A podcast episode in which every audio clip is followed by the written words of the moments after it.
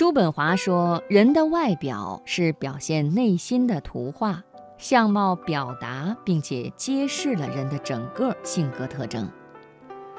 芸芸众生，有美就有丑。我们可以不美丽，但是不能仪容邋遢；我们可以不漂亮，但是不能举止猥琐。”接下来我们分享的文章是“远近依山，近近人”。很小的时候，母亲说过一句谚语：“远近依山，近近人。”那是一个夏日的午后，我在家门口的大树下玩耍。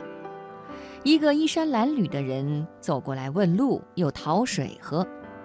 我带着他走进院子，高声喊母亲。母亲从屋里走出来，见到讨水的人，问了几句话。回屋，从大水缸里舀出一瓢清凉凉的水。那个人走后，我怯生生地问母亲：“妈，他穿的可真破，会不会是个坏人呀？”母亲摸摸我的头，说：“孩子，远近衣衫，近近人。他穿的虽然破，但是衣服洗得干干净净，一定不是坏人。”母亲的话让我觉得，做人就应该做一个内外兼美的人。对于任何人来说，优秀的内在是必要的，但是外在美也是不应该被忽视的。庞统是三国时期一位极具才华的谋士，人称凤雏，与卧龙诸葛亮齐名。徐庶曾对刘备说。卧龙凤雏得一而可安天下。赤壁之战后，孙刘二人都在招贤纳士。按说声名正盛的庞统本可以扶摇直上，建立一番功业。然而他的不修边幅，葬送了难得的两次面试机会。第一次面试在芜湖，考官是孙权。鲁肃举荐庞统之后，孙权大喜过望。庞统前来拜谒，孙权见他浓眉纤鼻、黑面短髯，形容古怪，心中老大的不高兴。加上庞统言语中轻视周瑜，就随口说：“先生回去吧，等用你之时再去相请。”庞统乘兴而来，败兴而归，但是并没有因此吸取教训。第二次面试在荆州，考官是刘备。可惜很不巧，对庞统知根知底的诸葛亮视察四郡未回，见到依然不修边幅的庞统，刘备的反应和孙权一样，只给他安排了一个耒阳县县令的官职。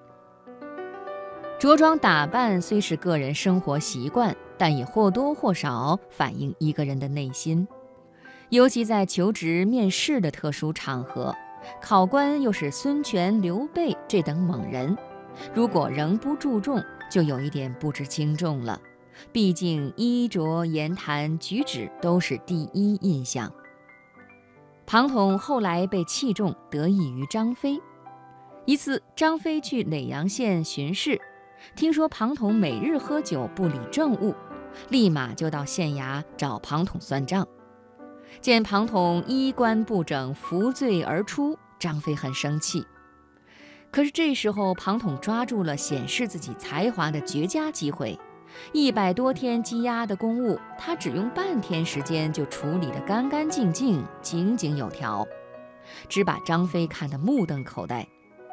回去后，极力向刘备推荐庞统，刘备这才拜庞统为副军师、中郎将。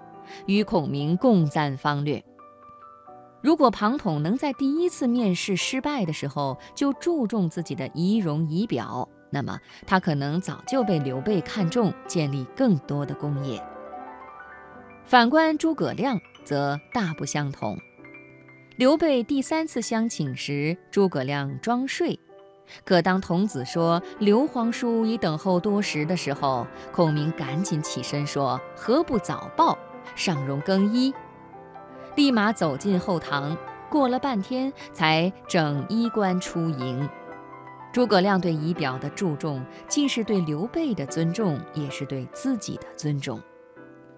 如果你连外在都懒得去经营，谁会关注你内心的丰富与善良？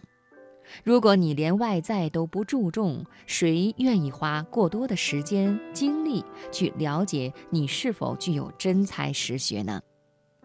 做一个内外兼美的人，为自己，也为那些赏识你的人吧。